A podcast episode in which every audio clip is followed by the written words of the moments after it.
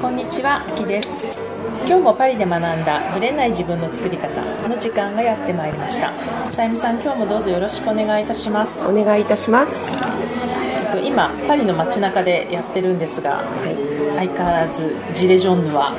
黄色いベスト運動、ねえ。もう相変わらずですね。変わりませんね。終わってないですよね、昨日なんですけど実は、さっきさゆみさんにもお話ししたんですけど凱旋門のそばにある、はい。まあ、日本語補習校に行ってそうそうはい。それでその時に私が、まあ、子供を待っているためにスターバックスに入った、うん。そしたら途中で黄色いベストが来るから、うん。あのお店に被害があると困るのでもう閉店するから。閉めちゃう。出てくれと出てくれって初めて言われましたね。すごいですよね、どうなったのか、まあ、でも、ね、さっき通ったら普通にやってたので何事もなく終わったんじゃないかなとは思います。そうですで今日はですねちょっと最近フランスで話題になったネタをお話ししたいなと思っていてはいある、まあ、作家ですね。作家の男性が、まあ、した発言が、はい。結構物議を醸していて、えどうやら日本語のメディアには入ってないんですけど英語のメディアにはもちろん飛んでる出てるんですね。うん出てるんですね。でそれは何かっていうとその彼が雑誌でそれも女性誌で、は自分は50代の女性はうん。女性として見れない。魅力を全く感じない、うん。まあ、そのセクシャル的にね魅力を全く感じない、で自分は25歳ぐらいの若いうん。アジアの女性がいいって言ったんですね。うん。それででその人私慌てて調べてみたらその人50なんですね。50歳なの彼は。そうなんだ。から自分と同い年の人には全く興味がなくて、うん。若いそのアジア系の人がいい、でおまけにそのアジアって言ってることも自分では、こういうこと言うと差別的に聞こえるかもしれないけど自分の好みだから仕方がないとまだ言い切って、だからその差別的発言になるのも分かって喋ってるんですけどええ。それはその彼は有名な作家さん？有名みたいですよ。テレビにもよく出てるみ私はよく知らなかったんですけど、うなんかショートの映画も撮ってるし、テレビのうんテレビとか雑誌とかのコラボとかそういうコメンテーターとかでも出てたり、うん。結構ね、まあ、フランス人はまあまあ知ってるみたいなんですけどほら普通のおじさんでしょ？まあ、まあ50歳にしては若め。若めかしら、うん。っていう感じの方なんですけど、まあ、その彼がそれを言ったらまあバーッと火がついちゃった火がついちゃわけですね。で何に火がついたかっていうと、まあ、まずこう若い方がいいって言い切っちゃったことが別に悪いことはないんだけど、うん。まあ、50の人はもう魅力を感じないっていうその魅力を感じないイコール50代の女性を否定しているっていううん。ことを、まあ、その特に、ね、50代ぐらいの人たち、まあ要は若くない年齢の方たちがバーッと、まあ、特に女性ですよねきっとね。反論に入り、うん。今一生懸命火消し。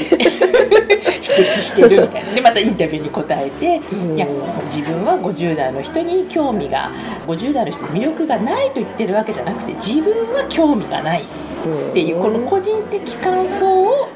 すごく言ってる。っていう。でもあの50ってこう年齢で言っても、例えばこう人によってすごい若く見える人もいるし、うん。すごい50よりずっと老けて見える人もいるし、うん。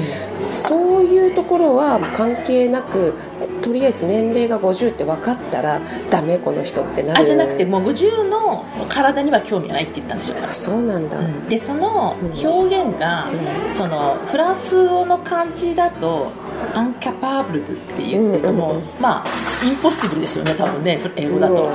受け入れられない絶対無理みたいな感じの話なんですけど、はい。だからもう自分はもうやっぱ25歳の体の方が絶対いいからみたいな。でそこでちょっと火がついちゃうんですよねはっきり言い過ぎちゃったからその辺が。か。だけど、まあ、今火消しにしてるのはもちろん50歳でも、そのセクシャル的にすっごい魅力的な女性はいっぱいいてだけど僕は興味ないって言いたいっていう個人的にっていうことですね。そう。いうことを強調してるわけですね。ね、と私は思ってるんですけど、うん。でもね私は「マリクレール」って雑誌に載せてるんですよ、このインタビューがね、は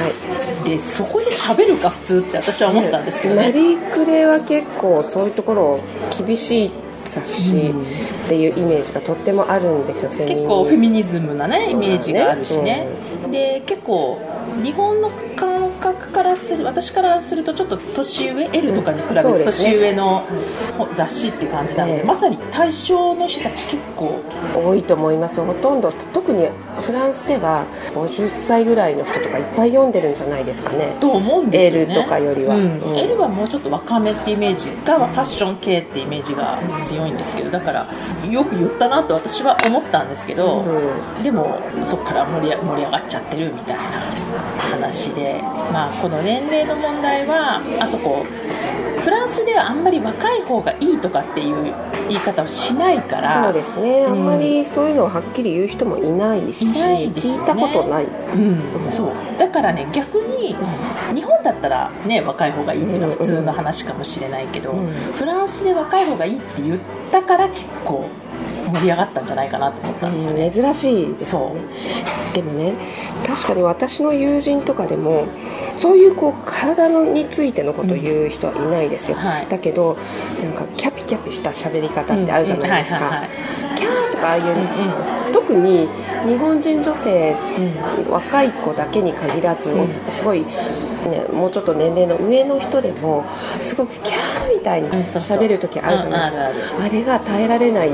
わあの私の友人フランス人男性たくさんいるんです。あの声が僕には耐えられない耐えられない耳が痛いって言って塞ぐ。人 とかいますよ。だからこう体とまたそういった何立ち振る舞いとか、人間性の部分声とかもね含めてね、はい、そういうところもまたね、うん、人それぞれだとは思うんですけども、うん。うん、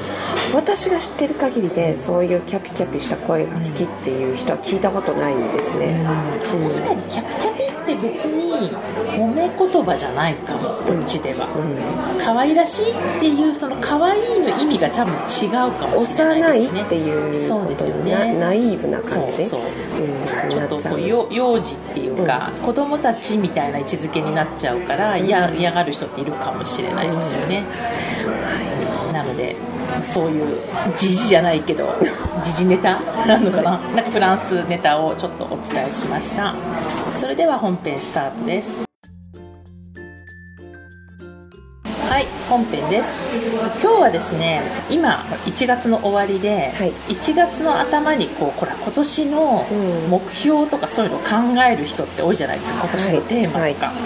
い、でその中でいろんな話を聞く中で、うん、いつも私も言ってるし前にもさゆみさんと話した記憶はあるんですが、うんうんうん、このしたいこととできることについて、はい、ちょっと別の角度からなんかここ最近感じたことをちょっとお話ししたいなと思うんですけど、私も興味あります、ね、でさゆみさんはほら以前から自分のしたいこと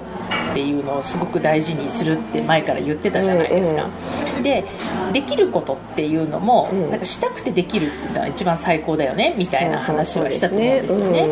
でやっぱり私もその人の目を気にしてる人とかっていうのは結局自分の才能とか自分の魅力とかっていうのを知ってそこにフォーカスしないから人の目が気になっちゃうわけだから、まずやっぱり自分の経験とか私はリソースって言葉を使ってるんだけども、才能とかそういうのを活かせることでやりたいことが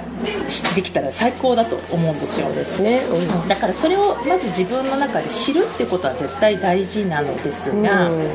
その自分がしたいなと思ってることにフォーカスするあまり、探しまくってる、探して終わっちゃう、私もね友人でいます。いつも探してる人。探して何年？探して数年。多分34年ぐらい。経っちゃうよね、うん、で探すとね、うん、あっという間に1年が終わるんですよ、うん、でまだ見つからないまだ見つからないって言って、なんかこう自分のこう不足感なんか自分がまだ足りないんじゃないかみたいなのにこういつもこう不安に陥りながらまだ探すみたいな、でいろいろ多分試してみるんだけどなんかピンとこないみたいな感じの人はすごく多いんじゃないかなと思うんですね、はい。で自分の才能とか魅力を生かすって言った時は、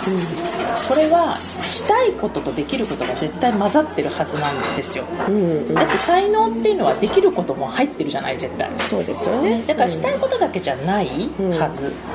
なんだけれどもだからそのどうしても日本人の特徴で目標を考える時って、できるかどうかを考えるから、うんしたいことがおろそかになってる人が多いのは確かなんですよ、うん。うんなのでその逆で、したいことを探さなくっちゃって言ってそのさっきみたいに数年間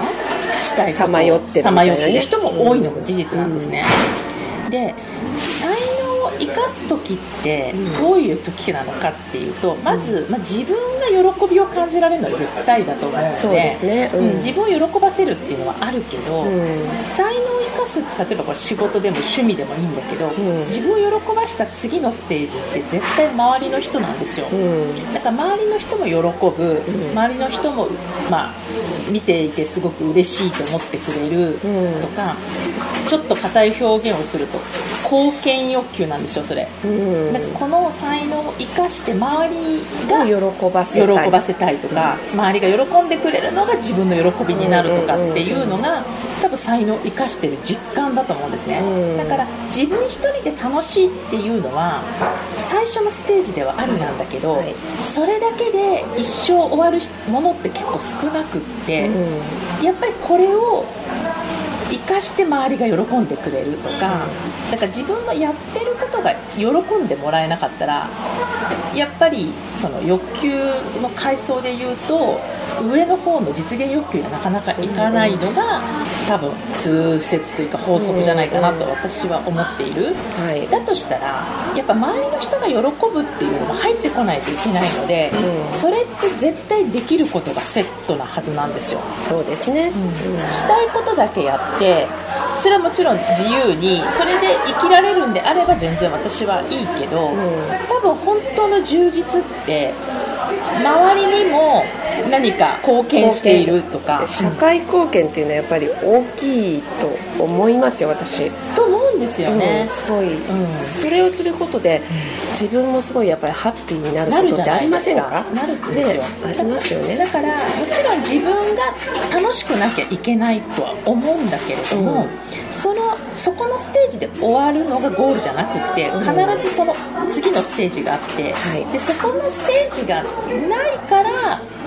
迷っちゃうんだと思うんですよ、うだから楽しいと思ったけどなんか違う。これ私のあれじゃない才能じゃないって思っちゃう人がいるってことは自分は楽しいけど全然周りは喜んでくれないとか、んうん。なんか周りの人からこうなんか認められてないとか、ん。なんかそういうのがあるからえこれ私の才能じゃないのかもって思っちゃううん。うん特にまあ仕事なんかそうですよね、はい。仕事として必要とされてないと多分意味がない。そうですよね。ですよね。仕事だったらね。自分は満足しててもし他人を満足させられないんだったら、うん。まあ成り立ちませんよね。ですよね、うん。でそこが今度ね落とし穴になってそこを忘れちゃう人が多いんですよ。このやりたいことにこだわりすぎて、でつまりできるっていうのは、うん。自分ができると思って勝手に思ってるんじゃなかったとして客観的な何か例えば周りが能力として認めてくれているとか、その人の長所として認めてくれているんだとしたら、うん。それ客観的評価じゃないですか、はい。ってことはそれできてますよね。そうですね。ってことはそれができてるっていうのを求める人がいる可能性は高いですよね、だとしたらこのできるっていう指標は思ったほど悪くない。うん、うん、そうですだねからやりたいことにこだわって34年ずーっと探し続けて終わってしまうんであれば、できることでかつ周りが喜んでくれることにフォーカスするのもあり、その方がいろいろありそうな気がしますよね。なんですよ。そうなんですよ。で、そこがやりたいことが決まってるんだったらいいですけど、うん。やりたいことがわからない人がうん。探し続ける時間よりも、うん。その能力を伸ばしてどこに自分のね能力そのできるっていうのを喜んでくれる人がいるかっていうのを探して実際にやってみて反応を見てどこを伸ばすかとか考える時間に当てた方がはるかにその人の才能は生かせてるんじゃないかなという気がする。だって新しいことをなんて言うんだろうこう本当にできるレベルまでに身につけるっていうのは、何かの本で読んだんですけど 1, 1万時間必要っていうじゃないですか。それよりもすでにできること、であれば、うん、それをさらにちょっと他の人のために磨きをかけるぐらいだったら、結構あっという間にいける、ね、できると思うんですよ、だから中途半端、まあ、1万時間って本当完全にプロのレベルだと思うんですね、あの1000時間がまず一つの山で、うん、1000時間っていうのは、まあ、1日3時間やって1年1年やると、うん1000時間なのでそれを10年やると 1万時間なんですよ。だからプロの世界ってやっぱり、まあ、10年ぐらいやってるとその道である程度やってる人だなみたいな印象は持てると思うんですけども、でもそこまでいかなくても周りが自分でやりたいんですやりたいんですでも周りが何も求めていないんだったら、それってその才能を生かしきってる実感は多分持てないかも。しれないので、はい、そういう意味ではこのなんかやりたいことにこだわりすぎて、うん、今できること今活かせる才能を生かさないっていうのはすごくもったいないかなっていうのを思ってるんで、はい、はい、よかったらぜひ。考えてみましょう。自分の中のできること、ね。うん、特にさまよいがちな人は、ぜひ考えるきっかけに。していただきたいなと。自分の才能というかできることの棚卸しみたいな感じですよ。リストで書いてみるとかね。そうなんですよ。してみるといいのかな。でできてかつ、うん、周りの人に聞いてみるといいと思うんですよ、うん例えば仕事の同僚とか、昔の同僚でもいいし、やっぱり自分のことを客観的に見れる人から見てどういうところが能力として高かったのかとか、どこがいいところだと思うかとか、その人から見てできるなと思うところをリスト化すると必ず共通項が絶対出てくるはずで,、でその人1人の意見だったらまた別だけど複数の人が言ってるってことは自分はあんま興味がなくてもできる周りはそういうふうに思ってる、うん、認めてくれてるんだなっていう。ね。ってことは、自分がもしそこにそこまで興味がなかったことだったとしてもそこでは貢献できる要素が高いってことですよね、うんうん、だったらそこから入ってってその中で自分のやりたいこととこううまくつなげていくっていう方法もありかなっていうふうに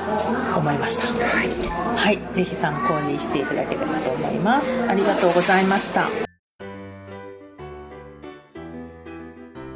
の番組は毎週金曜日をめどにお届けしています。確実にお届けするための方法として iTunes や Podcast のアプリの購読ボタンを押せば自動的に配信されますのでぜひ購読するのボタンを押してください。また皆様からの質問や感想をお待ちしています。